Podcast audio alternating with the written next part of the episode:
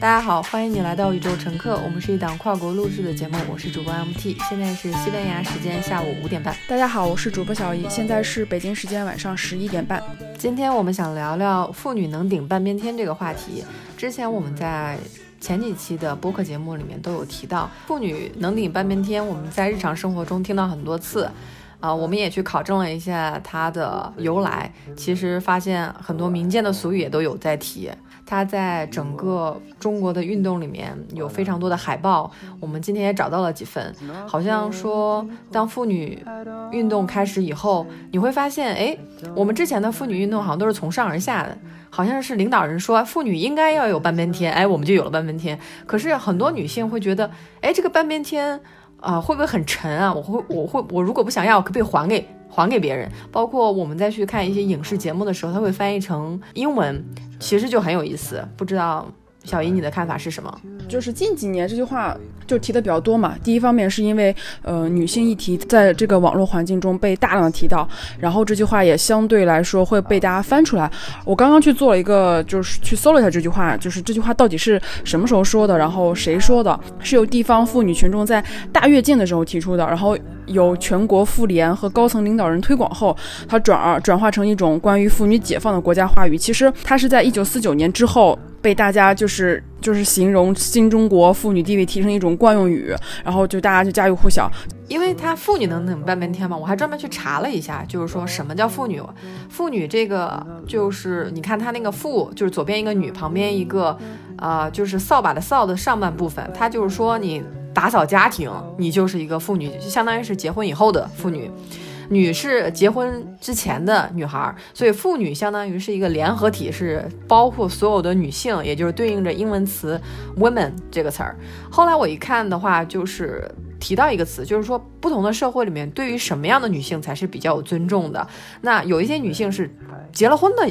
女性才值得尊重，而且还有一些社会是只有生了儿子的结了婚的女性才值得尊重。你会发现，我们有一些。社会习俗，比如说寡妇啊，或者是独居，以前还有贞操牌坊。我当时在想，为什么说女性的这种身份被划分的非常的狭窄？你只有两种状态，你就是结婚和没结婚两种状态，没有第三种状态。但是现在我们社会，包括其他社会不同文化的互相交融，会发现女性其实有很多种状态。最早先的时候，为什么原来是女性节？后来说女性这个东西有小资资本主义那种浮夸风，我们要把它变为更高雅、更端庄的。妇女，这个挺有意思的，就是你怎么去称呼这个女性？我记得非常清楚，就是在大学的时候，我有一次看到一个什么女人的一个一篇文章，我念给我的室友听了以后，他们当时都是二十岁左右嘛，他们非常统一的去拒绝管自己叫女人，他说我们是女孩儿，我们是女生。我说这个有这个区别吗？你怎么去？分辨这个不同女生的各种阶段呢，所以我当时在想，哎，妇女能顶半边天，跟国外的女权运动它还不太一样，它代表着好像是中国的一种传统的家庭观念，好像妇女能顶半边天就是你要履行你的社会职责呀，或者是你最好是结了婚，你才有能过三八妇女节啊这样的。不知道你的看法是什么？如果单纯从“妇女能顶半边天”里面去摘这个妇女到底是代表一个什么样的群体的话，我个人感觉是不是在那个年代，就是说在解放大解放的时候，或者在早些一九四九年那个时代的时候，那个妇女是指已婚妇女，就是比如说我的奶奶、我的姥姥，或者是说我妈妈的父辈那一代，其实她们女性其实她是没有上过学，然后她们也不会去工作，她们一生的安排可能就是说十七八岁找一个好人家，然后嫁。嫁了以后开始生孩子，然后可能每个家庭生三到五个孩子，至少这样的。像比如说，类似于像我们某一个女明星，她们家里大概有十一个十一个阿姨，就是说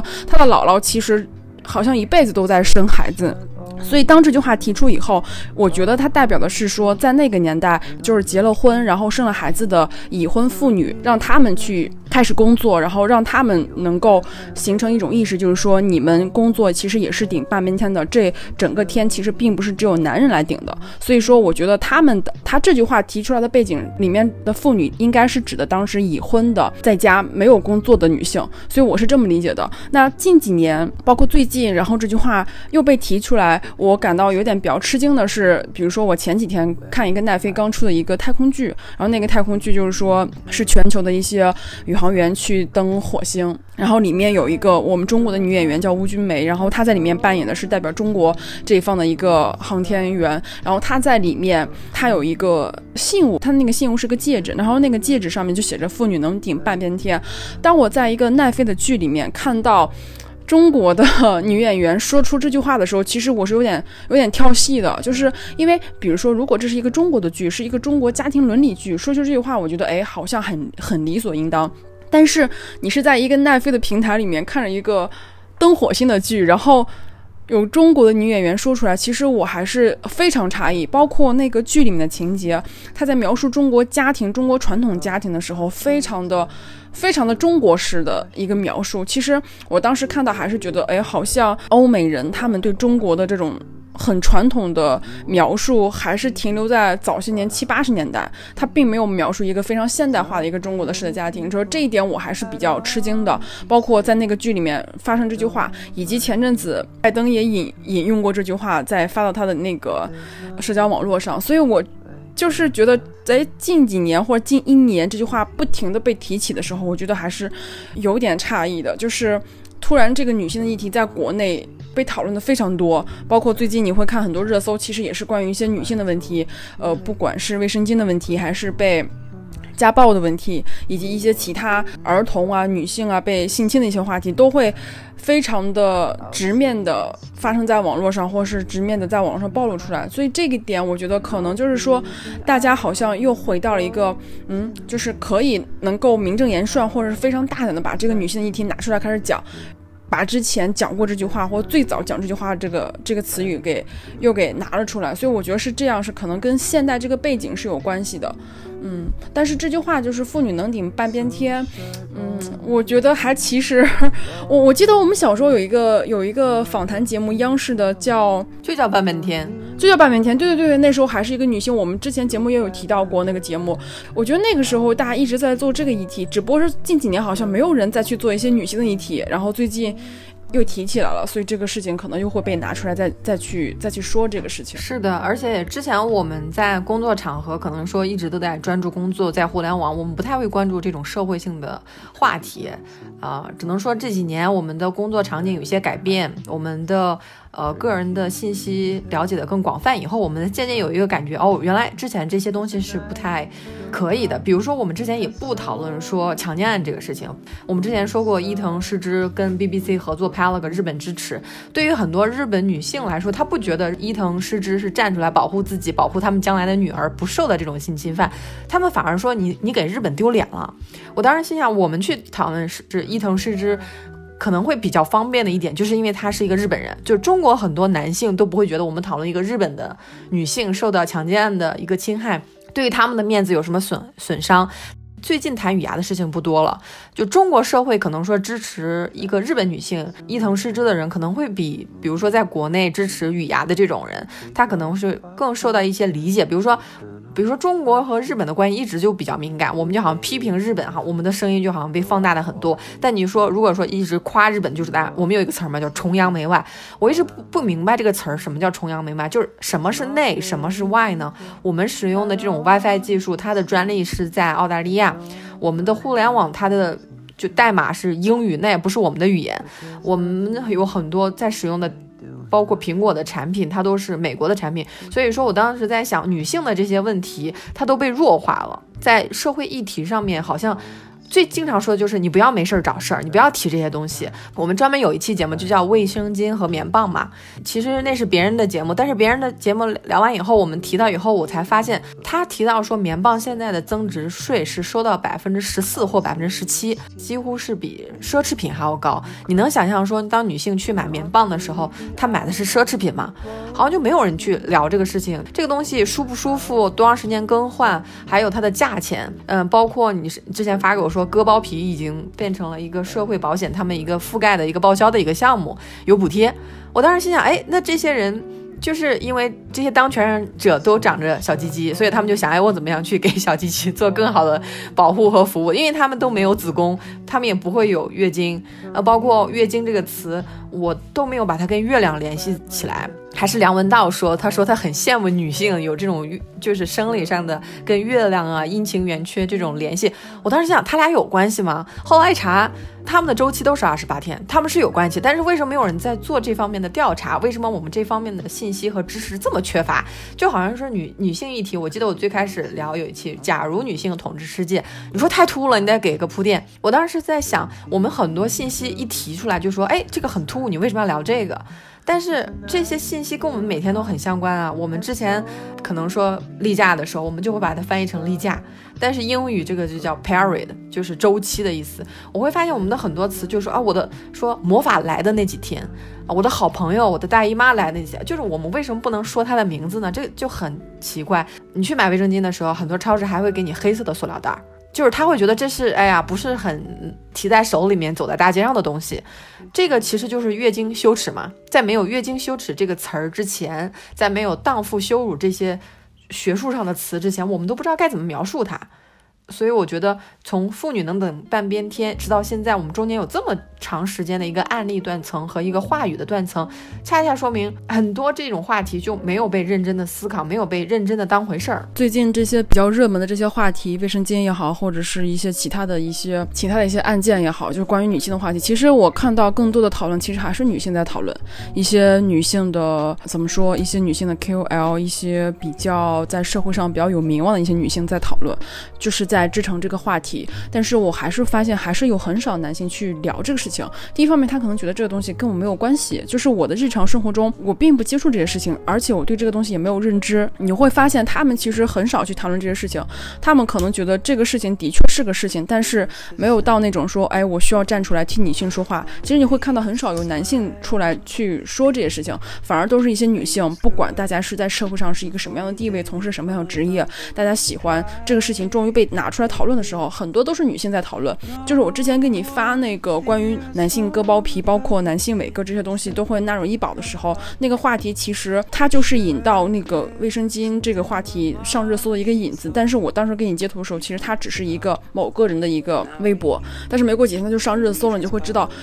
当这个事情被报复出来的时候。女性才知道哦，原来我的卫生巾收的是跟奢侈品一样的税。如果我不看这个条热搜，如果我不知道卫生巾收这么高的税的时候，我会一直默认卫生巾是一个很很便宜一个日常用品，跟我的卫生纸、跟我的手纸，哪怕跟我一些厨房用纸是一样的价格。我有的时候是是感慨，但是我没有觉得这个东西是因为它税特别高，所以我应该付这个价钱。我每次会去山姆，山姆就类似于像国外那种 Costco 这种特别大的一些饭量的一些超市，我每次看到卫生巾的时候。它那个售价大概在九十多块钱，是一百多块钱。我每次经过的时候，我会发现，哦，这个太贵了。我自己都会感慨，我会觉得这个东西太贵了。但是我从来没有觉得说这个贵是不应该的，就是我会默认的认为这个贵就是因为这个卫生巾它值这个价格。到了我这个年纪，然后我对一些品牌有了一些认识，我知道哪些牌子好用，哪些牌子更健康或者更卫生一点，符合卫生标准的时候，我就会发现它是极其贵的。所以。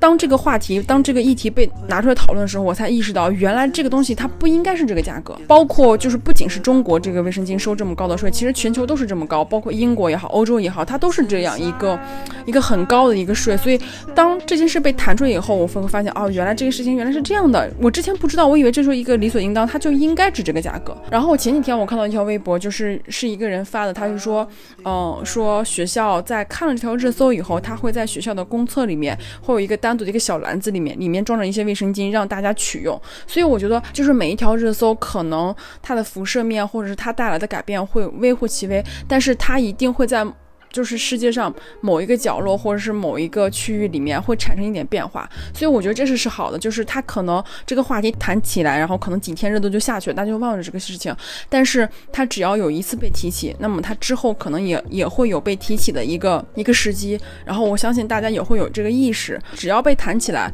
我觉得日后它才会有改进或者是有改变的一个可能性。如果这个话题永远不会被谈起，大家就不觉得这个东西就值这个钱，我就应该付这个百分之十七的税。所以我觉得这一点是比较好的一个点，就是说让这些东西先发出来，让大家知道有这个意识，这个事情是不合理的。看到卫生巾上热搜的时候，其实我是有点惊讶的，我但是我又很高兴，就是觉得这个话题终于可以上热搜了，不再是一些娱乐明星。我希望更多这样的一种社会性的话题，女性的一种话题登上热搜，这样的话大家的关注度会更高，然后大家这个意识也会被慢慢的给建立起来。对我上次听那期播客，特别感谢那两位主播在谈卫生巾这个事情，因为卫生巾这个事情，我们作为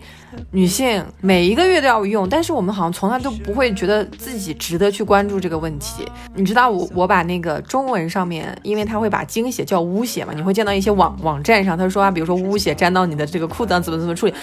我把它用英文翻译成就是 dirty blood，就是脏肮污血嘛，脏跟肮脏的血。我这边所有的朋友都有震惊的脸，他说那不就是普通的血吗？我去看一些历史的时候，亚马逊它是一个农业社会嘛，它因为迷信，因为教育层次非常低，他认为来月经的女性是不祥的一种特征。那家里如果有女性成员来月经怎么办？他会把她们吊在房梁上面，吊上七天。我当时看到以后就是震惊。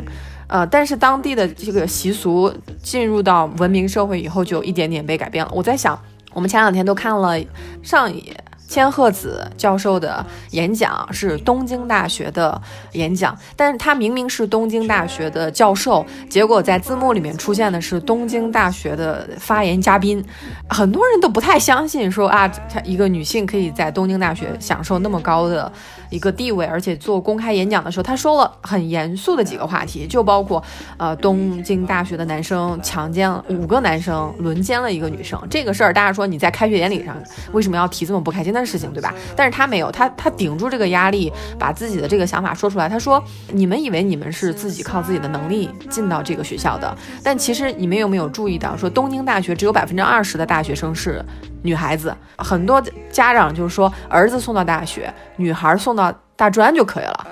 可能中国的父母可能也有这样认为，但可能说在日语里面专门有一个词这样去形容。他当时就说，如果我们的女性还没有飞翔的时候就被打断了翅膀，打断她翅膀的这个社会就说，因为你没有能力飞翔啊。但是他每个人都是有一些自信的。我在这边经常跟一些女孩说话的时候，她发言的时候用用英语啊，经常开头是。Maybe just I think like this，他就说可能只是我一个人这么想的，他就表达他的观点。可我可是我发现，当你去听男生说话的时候，我们有一个词儿叫“懂哥”。就是他什么都懂嘛，你在他他跟你聊什么东西的时候，他从来就不不会说这句话，说啊，可能只有我一个人是这么觉得的。我发现很多我去听女性播客的播主的时候，他们也会经常会说，哎，我不太确定啊这个事情啊，但是我是这么想的。我当时在想，他们知不知道这是一种缺乏自信的表现呢？后来我发现，我们社会上的双重标准其实非常严重。你如果说一个男孩子，说这个男孩子，说这个男人特别大胆，就是这个大胆的这个词儿，他可能说，比如说我们在历史书上看着一个人攻城略地，或者他抢了你的工作，你说他好大的胆。一个女人大胆是什么呢？他说你只要说一个女人只要敢打断一个男人，他就算大胆。我后来发现这种双重的标准在社会上特别的严重，就是不允许女性说话。Hello Kitty 都没有嘴。教授就是说说卡哇伊，说可爱，这到底是一种什么样的什么样的价值呢？他说什么是主妇呢？主妇的价值是什么呢？说在没有卫生巾和棉条之前，女性都是用用什么东西止血的呢？所以说我当时觉得这些话题没有人研究，包括我们现在中国现在还没有还没有性别学这么一个专业。我们可能说看到一些专业，比如说学环境学的啊，你说啊，我知道你在学什么，大概哈有个了解。但是你说学性别学的，大家可能就没有这方面的想象，就是因为性别好像还是一个你个人的属性，不是一个学科。我会觉得研究这方面的人越来越多，越来越多人讨论，才有可能说让我们每个人的信息更加的丰富。包括我在去看那个视频的时候，其实我是很震惊的。我震惊的第一个点就是说，他是在日本那样一个环境里面。那如果说是按照之前的话，我可能看这个视频就只是把它当成一个视频来看。但是通过最近我们聊了这么多期的关于妇女的问题，关于日本的问题以后，你就会发现，当一个女性，然后在一个日本的开学典礼上面说出那样的话，其实她是非常勇敢的。看那个视频的时候，其实她周围全都是男性的教授或者是一些有知名的一些老师，只有她一个女性。我觉得她说那个话题，她是顶着非常大的压力，包括她能够说出来，我觉得是非常非常厉害，而且是在日本那种环境下面。嗯，就是当他说那句说你们现在享受这些东西不是单纯的靠你自己努力的，其实他说这句话的时候，我我有点怎么说，有点觉醒，就会发现我们现在，比如说我们现在能够自由的出入，能够自由的拥有自己的身份证，能够自由的恋爱，自由的选择我想在哪个城市生活，我在哪个国家生生活。其实这些东西不是说我们生下来就有的，其实是很多年前通过一代一代女性的这种。运动包括女性这种争取，然后我们能才能够现在坐在这里，然后在不同的城市、不同的国家，然后用一个晚间的时刻来录播客，就是做我们自己想做的事情。这些东西它不是说应该理所应当是。就存在的，而是说，是很多人努力之后的一个结果。但是很多人他是没有这个认知的，他觉得这些事情，我的生活我认了。如果我的生活不好，或者说如果我现在是这样的一个立场的话，我认了，可能就是我生在这个时代不好，或者是说我没有办法去改变。很多人可能包括之前的我也是这样的状态，就是我又能怎样呢？面对这样的情况，我又能怎样呢？经过。就是这一年，或是我们录播课之后的一些思考，包括去听其他一些女性或者是一些好的节目的时候，我就会发现，哎，当我再去遇到这些事情的时候，可能我的想法或者说我的立场，为什么现在是这样一个状况？我们能不能去改变一些事情？其实我最近有在看那个《如懿传》，是周迅演的那个。其实我觉得它是跟那个《甄嬛传》是有一点有点类似，但是《甄嬛传》我是没有完全的看下来过。我就是可能比如说去回家的时候，家里电视放着。断断续续看过一些片段，我现在真的是有在一集一集看那个《如懿传》。看这个事情的时候，可能就不是单纯的说我把它当成一个电视剧来看。针对里面有些事情、有些点、有些细节，我会感到很诧异。比如说，我是在看那个剧的时候，我才知道啊，妃嫔在侍寝的时候是需要洗干净，公公们用被子把它包裹着，然后送到皇上的养心殿的。就这一点，我看到以后我是非常诧异的。就是我说哇，原来。紫禁城里面的生活原来是那样的，就是你会发现，你再去带着这样的一种学习态度，或者是带着一种观察这种态度，你再去看这个剧的时候，你就会发现，短短的可能一两百年的时间，然后我们就。就是是那样一个社会，我我感到非常诧异，就是里面很多很多细节，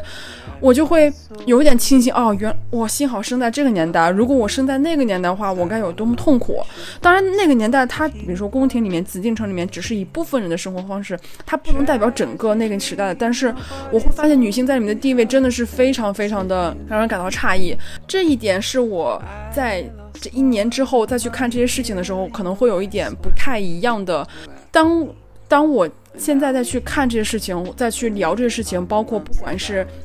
对中国的描述也好，对中中国女性现在面临的一些什么问题也好，或者是说现在这么多女性议题在中国被提起，我都会发现，其实这个事情可能以前也有人提，以前也有提过，但是我们是没有那个意识，我们没有觉得这个东西是属于我们自己的一个话题，我们觉得那都是别人的话题，跟我们现在的互联网工作或我我们的生活是没有关系的。但是可能就像你说，近几年我们的生活发生了改变，我们关注的点发生改变，我们自己的一个自我认知或者自我提升的一。个一些方面也发生改变，所以这些议题它才得以进入到我们的眼帘中，成为我们也在讨论这个话题。我觉得这个点是，我觉得是一个很好的转变。当然，我觉得这个东西也会促使我对很多事情发生很多看法。我觉得这一点是特别好的，不管是女性的议题也好，或者是其他的一些中其他国家对中国的一些描述也好，都会让我整个人思考的更多了。我要参与到这个。这个时代里面，我要参到参与到这个国家这个这个话题里面，我要参与进去，我会觉得，哎，好像我自己也背负着一种责任，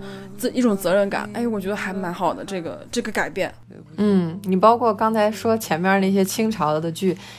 呃，他清朝那个剧，我当时是特别反感，因为我觉得他又怎么说？就他演特别好，我又特别喜欢那个女演员，但是我总觉得你难道没有更值得拍的剧本吗？我们就只能往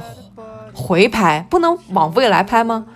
嗯，你看，我们去看奈飞的剧，有非常大量的想象，在一集里面，它能讲十几年的一个历程，它的里面有大量的信息量的一个逻辑的主线。我每次看的时候，觉得是一个挑战，对我的逻辑一个接收能力和分析能力，还有一个剧情的记忆，是一个巨大的挑战。有的时候会看一些就是国内的有些片段，我会发现非常的简单，非常的幼稚，就像一群大 baby 一样。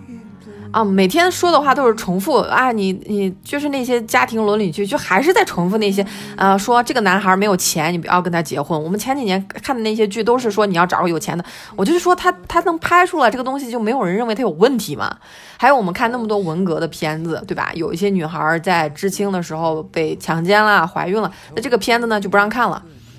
那这个东西对于女孩子，包括你说拿被子裹进去，那就不是个人啊，那就是个物品。那就是一个在被子里的床上用品嘛，洗干净了，对吧？他根本就不会把它当女人看待。我后来想，就是我们亚洲社会，包括日本和韩国和中国，我们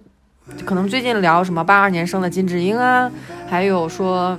伊藤诗织，你知道他们这这两个事件啊，在国在他们自己的国家都被骂的就是体无完肤。有些人就抵制八二年的金智英，抵制到什么程度？有一个。女演员说：“韩国的演女演员说，我正在看这本书，就有她的粉丝把她的照片打印出来，烧她的照片，并且给她送死亡威胁。我说看一本书而已，至于吗？而且你知道，最近韩国爆出来了一个 N 号门事件，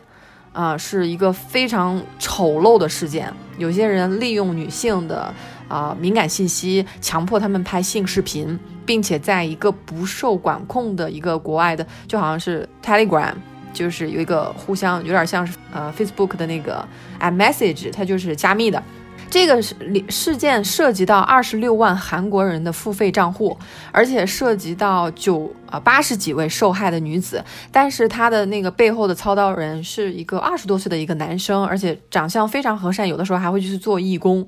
我当时心想这件事儿，首先它是韩韩国的语言发生的，它全部的通行的语言都是韩国，但但是我接收到信息全都是中文。那就说明有有些人是把它翻译成中文给我看，而且我当时在想这件事儿，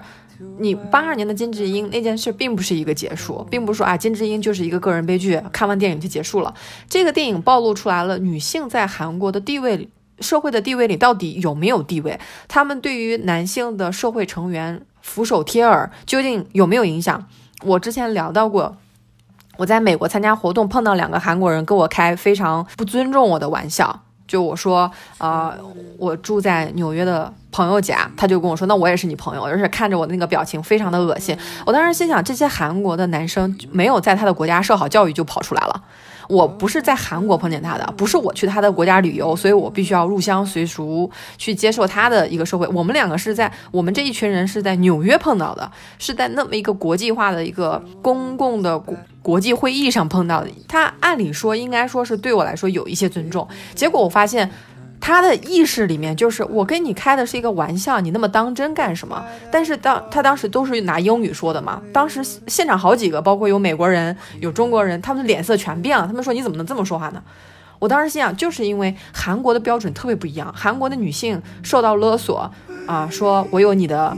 照片，或者是我有你的身份证信息，你必须要拍一个裸露视频，就有就八十多个、九十多个韩国女性会。会真的被勒被勒索，但是我想他如果给给那个八十多个美国女孩发呢，那可能八十多个可能不会有人回他，说你想发就发吧，大家都见过，或者是没有什么了不起，或者说错的不是我，对不对？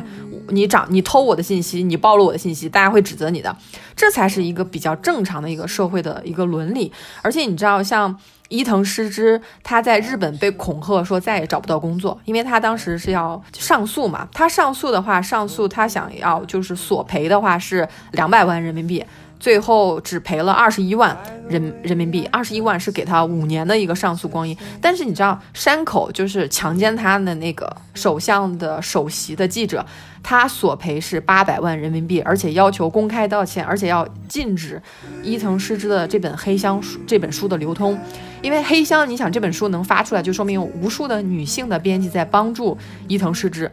他们说这个书你必须要快点写，你不快点写的话，他说我们的出版社会给你发出版禁令，你这本书就发不出来了。而且他发了出来以后，山口就说我要禁止这本书的流通，但是法院判决是这本书是为了 public interest 写的，是为了公共利益写的，所以说法院驳回了山口要求禁止流通的决定。我当时心想，山口的权力实在是太大了，他不但索赔八百万人民币，你想八百万这这个债务对吧？这个。价钱说给很多女生一听，她们都可能都吓坏了。她们可能说：“那我就撤诉吧。”或者说：“我要求你公开道歉。”而且，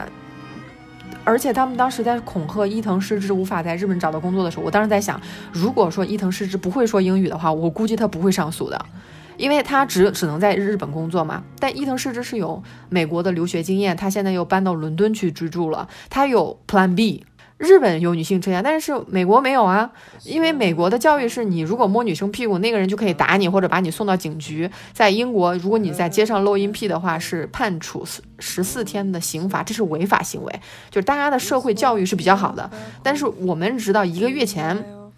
在讨论这件事情的时候，我们就说都发生过在我们身上，我们在大街上看到这种录音癖，我们怎么着呢？我们不聊。我们把它删除，自己假装忘掉，就是说啊，算是恶心的一天。我们只能去这样的语言去形容它，但是我们没有这个常识，我们身边没有朋友告诉我们说啊，这是个违法行为。我后来想，这其实是社会每一个人的任务，包括日本老太太啊，给伊藤诗织道歉。他说：“我刚开始还觉得有点矫情，就是你你老太太跟伊藤诗织道什么歉？”他说：“是因为我们这一辈忍声吞气，我们被占了便宜摸屁股以后，我们什么都没有说，这件事才发生在你身上。”他说：“如果我们在我们那一代就说出来，就制止这个事情，我们现在的孙女儿就不用一个人去面对这件事情。我们现在在中国的语境里面有一些。”平台呀，有一些媒体啊，都请到伊藤诗织，而且给他做报道。在美国的，在日本的媒体，很多媒体是接到通稿，说不要报道这个事情，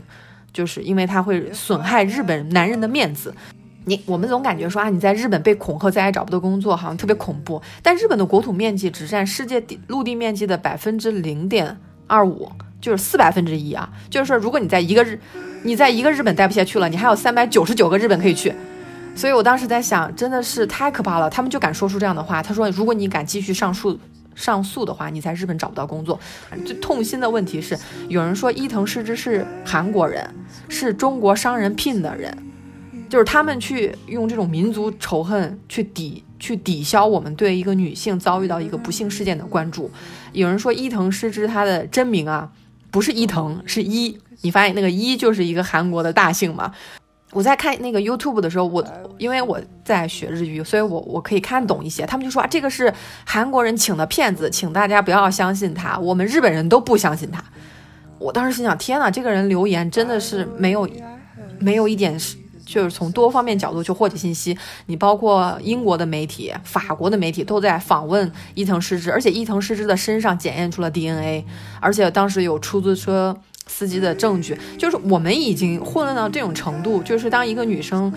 叫就站出来说我被强奸了，大家第一反应说哦她是韩国人或者是中国人，就我们日本人不要相信她。我当时心想，就是能说出这样的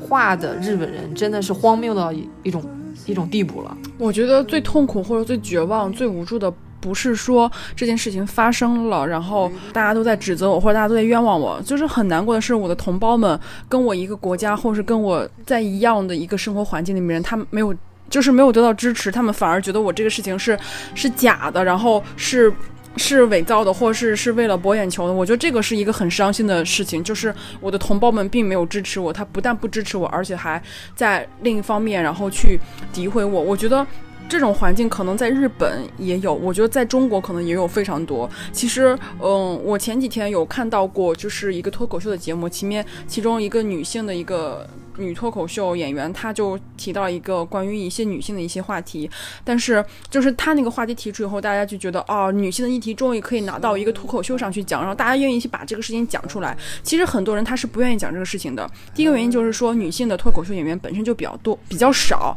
所以她很少。这个女性的脱口秀演员少了以后，那女性的话题就会很难被拿到一个公共的场合去提。那当有人提了这个话题的时候，大家觉得。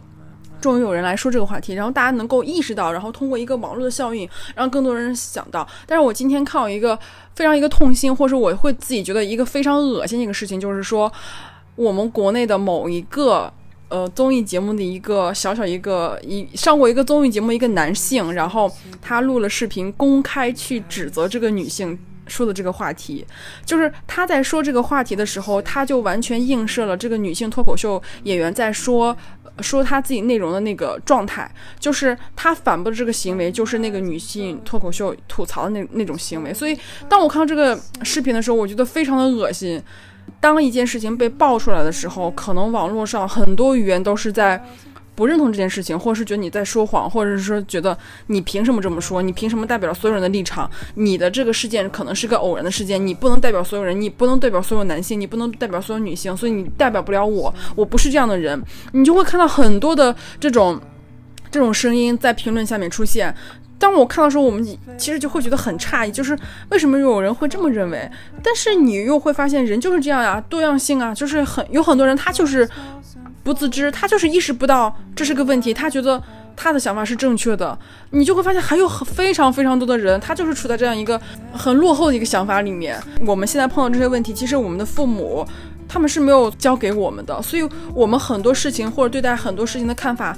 从小就这样，很难改变。这是一个很非常遗憾的一个点，就是说，有的事情我们不是说我们没有意识到，或者是说我们不想改变，而是说我们从小的教育它就是这么教育我们的，我们没有办法说意识到这个问题是不对的。但是有一个好的点就是说，可能我们的下一代，我们的孩子，他们从小就可能会很早去进行一些性教育的知识，会很很早会接受一些女性跟男性的一些话题的一些。讨论不再像我们的父母这样，就是说，我们的确还是比别人、比别的国家晚了很多。至少我们这一代，或者说我们下一代开始慢慢的有了这个意识，会慢慢的参与到这个话题里面。我觉得这个是好的，但是不排除现在我们这个环境还是比较恶劣的。纵然有很多人站出来，这个事情是很好，就很多人都站出来，但是你会发现，随着很多人的站出来，还有无数的人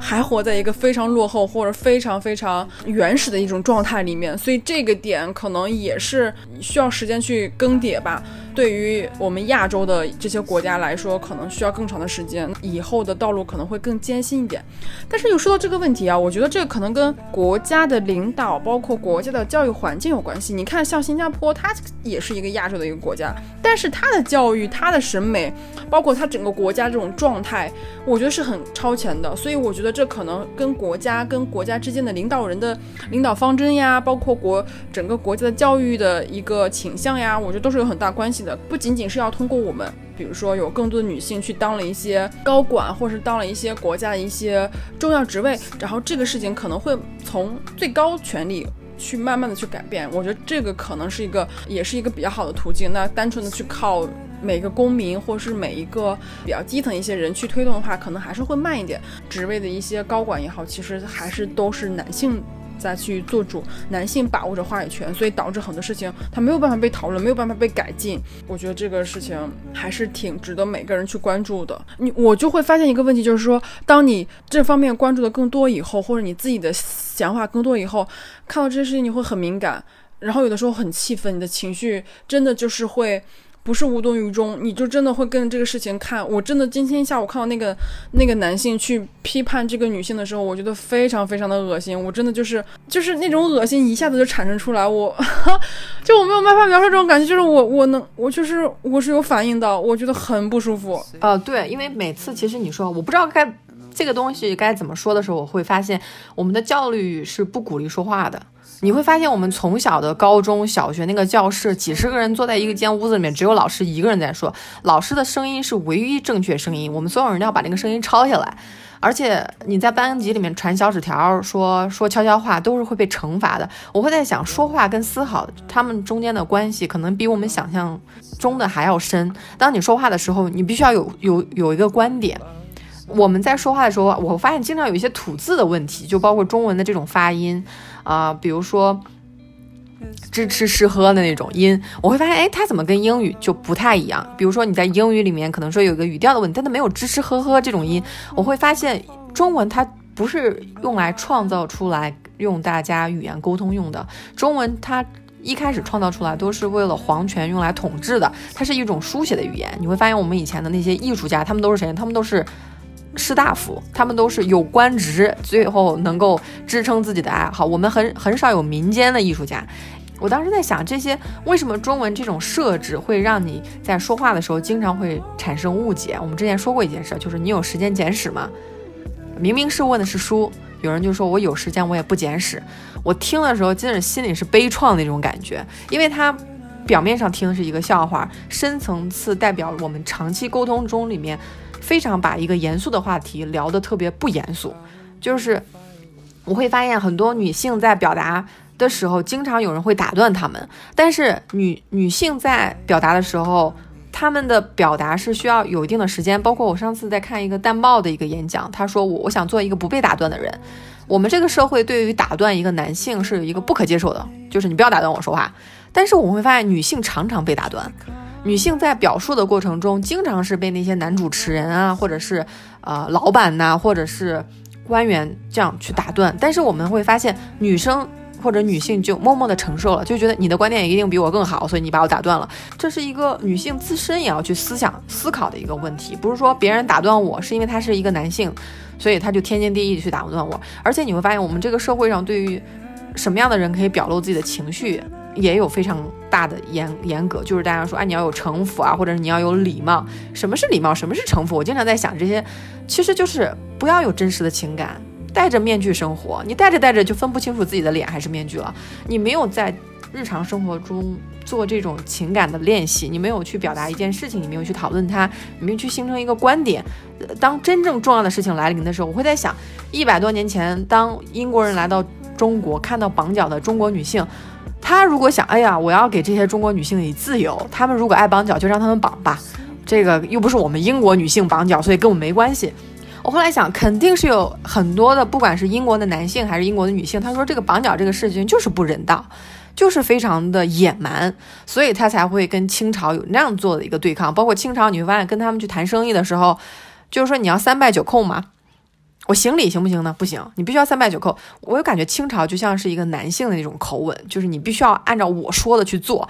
但是英国他们当时船坚炮利嘛，这些都是标准的话语，就是他们当时有这个经商的一个。冲动，所以我当时在想，如果没有鸦片战争，我们现在可能每一个人的命运都不一样。包括你现在看清朝，你说当时那个女人怎么可以裹在被子里送过去？而且我们说三三千佳丽，如果说当你的最高的皇帝可以有很多的妻子的话，你下面的那些，比如说比较富有的男性，他肯定说我也要有三到四个。我经常就在想，穆斯林女性。他们是自愿戴上黑那种头纱的吗？很多人说，哎，你不要聊这个问题，这个问题很很敏感。可是我真的有朋友就说，你为什么要戴上它呢？他说是神让我戴的。我说你这个神他说什么样的语言呢？他说他说阿拉伯语。我说可是你说英语啊，你的神不说你的语言啊。他就有点就说啊，这个东西我们的神可以说一切语言。所以说我当时在聊这些事情的时候，我说我们可不可以用一种平和的心态来聊，而不是说去设立一个边界，说你这个东西不要聊，这个不能聊，而是我们双方都带有一种互相学习和友善的态度，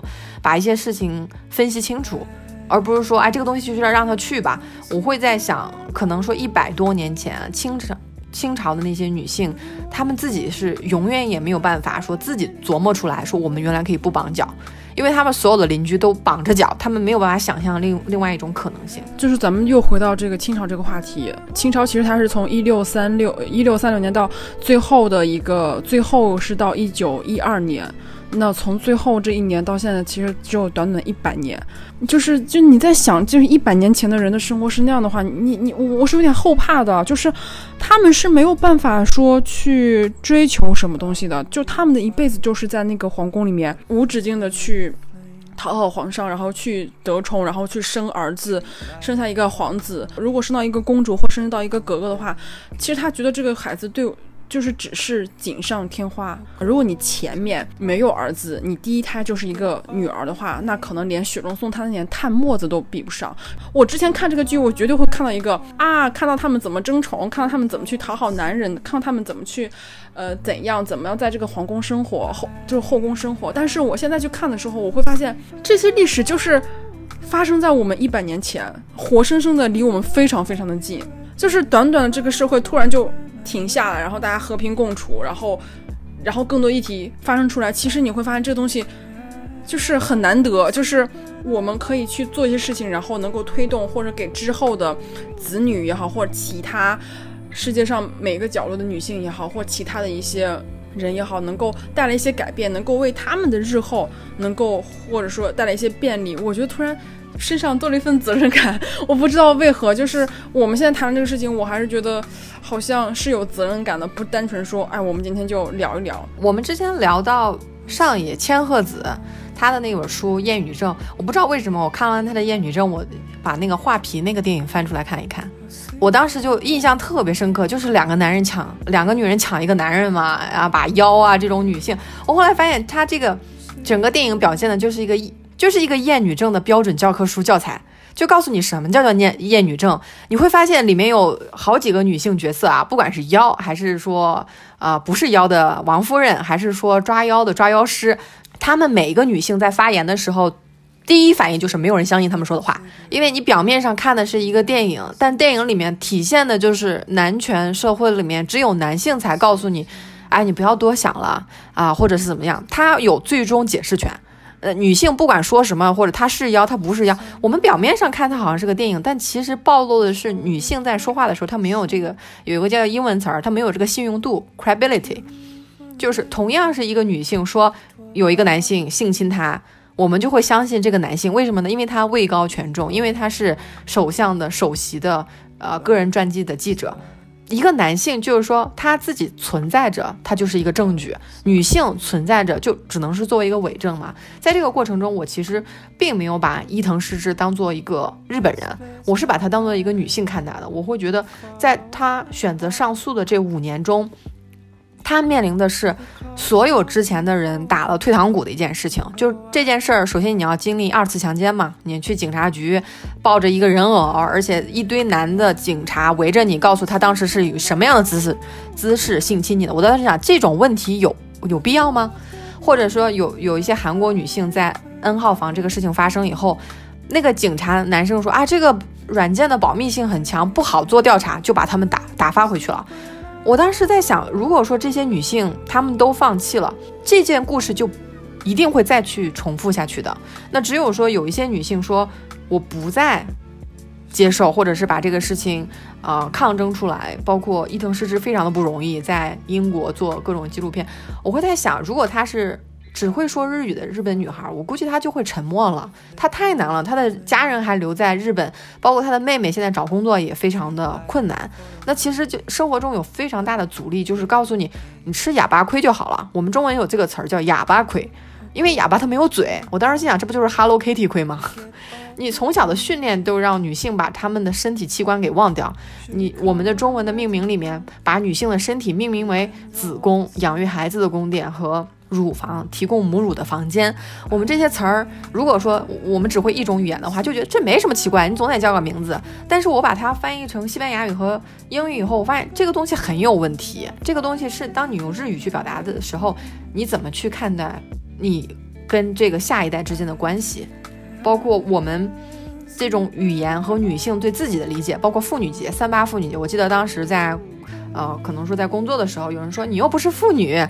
你又没结婚，你过什么妇女节？我当时想，哎，也说是啊。但是我后来才发现，我们对于妇女的理解，刚才已经说了，它其实是结婚的妇女和没有结婚的女孩的一个整体的名称。你在。办公室里说这个东西，大家说你较什么真儿啊？我就随便跟你说一句话。所以说，我就发现，当你去认真的时候，别人说你是较真，那较真它就是有一个贬义词，就是说你抬杠，你是杠精。那我后来发现，是什么是一种原则性的，什么是一种公开的讨论态度呢？后来发现，女性在这种讨论态度其实是非常不占优势的。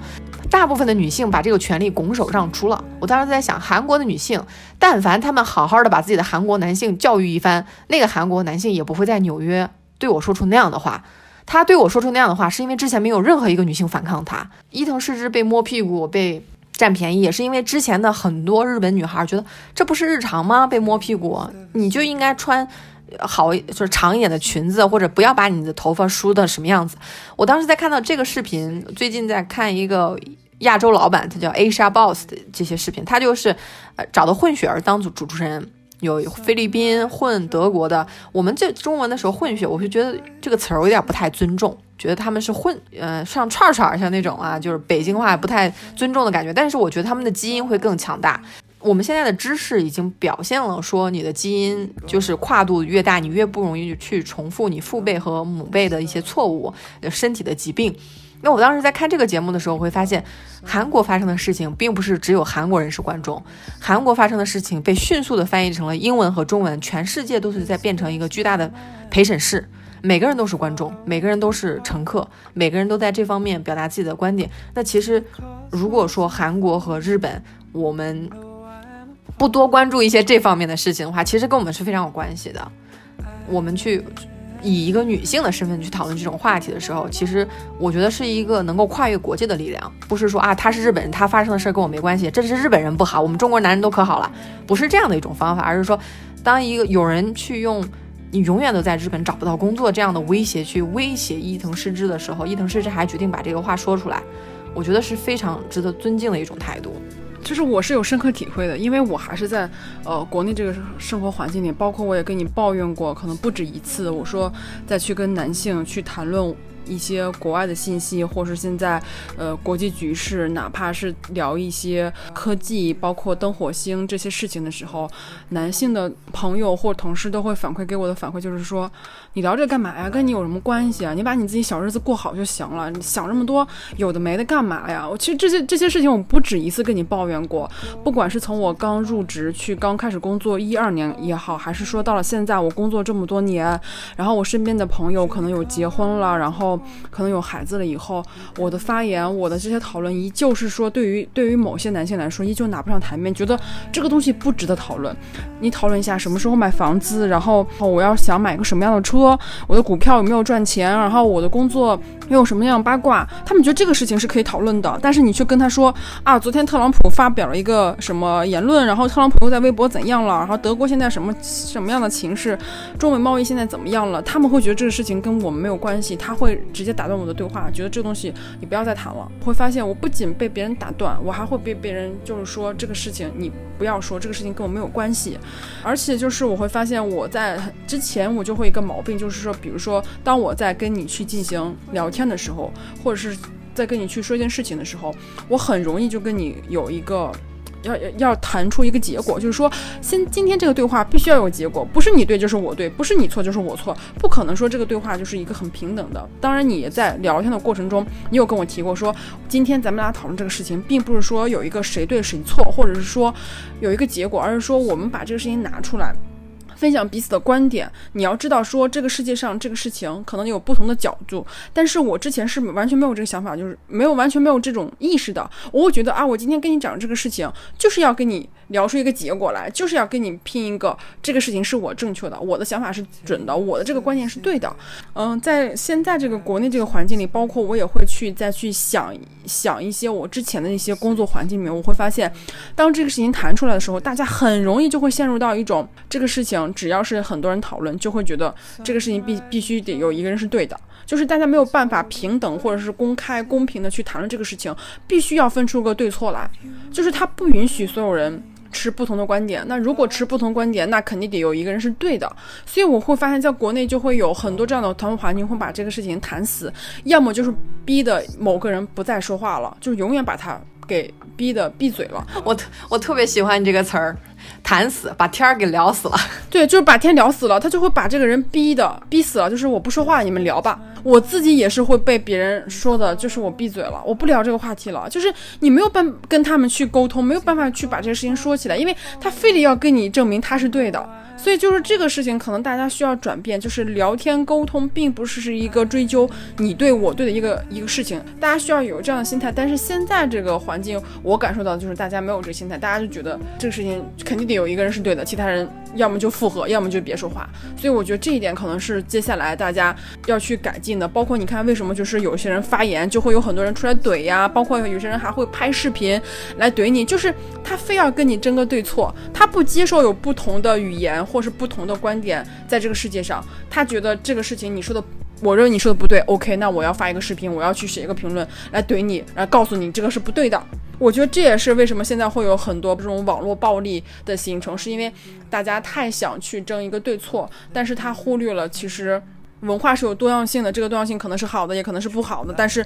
我们要承认，每个人他有不同的想法，每个人都有发表观点的意见。你可以觉得他说的不对，你可以去跟他进行交流，而不是一种怎么说很极端，或是一种很让人很不舒服的这种杠精这种行为去跟别人讨论。每个人都是欢迎大家来积极讨论的，但不是说你直接上来就破口大骂，或者是说。毫无理由、毫无逻辑关系。刚刚咱们有提到，就是奈飞的剧也好，就是最近其实奈飞又出了很多关于太空的一些剧，包括一些未来的剧。但当然，你看国内的一些电视剧有很多三十的剧，比如说像沈一斐教授，他就是研研究社会学、研究爱情的，他可能在去看这个剧的时候，他是带着学术的一些眼光去看的，就是他要去研究这个里面的人物关系。但是如果说我不带着这样的一个。角度或是一种方式的话，这个剧我根本就没有办法看下去。它是一个仇恨女性的人拍出来的电影，它里面的女性形象就是勾心斗角。女性难道没有办法彼此建立起互相信任并且互相帮助的友情吗？我们觉得很很多的国内剧，它的。他说不行，他说你们女性一定要吵，这样才有人看。但是我觉得这样的对于女性的想象非常的狭隘，非常的片面。我们去看很多国外的剧的时候，就发现已经出现了非常多的可能性。女性包括《美国夫人》，我准备最近要再看一次。我上次看的太匆忙了，很多细节都没有看到。那部《美国夫人》，这些优质的信息是你作为一个个人对自己的负责性要自己去吸收的。如果说你在看一些东西的时候，觉得不舒服的话，就可以换掉。我们不一定要是一定要有崇拜或者是追热点的心态。嗯，我我看了沈一飞他他的那个教授的评论，他说他这部话这部剧看的非常痛苦。他说这里面不是真实的情况呀。他说他有非常多的女性的朋友啊，可是为什么一定要拍成这样呢？这一期从女性能顶半边天聊起，最后用一句上野千鹤子教授在东京大学开学典礼的话。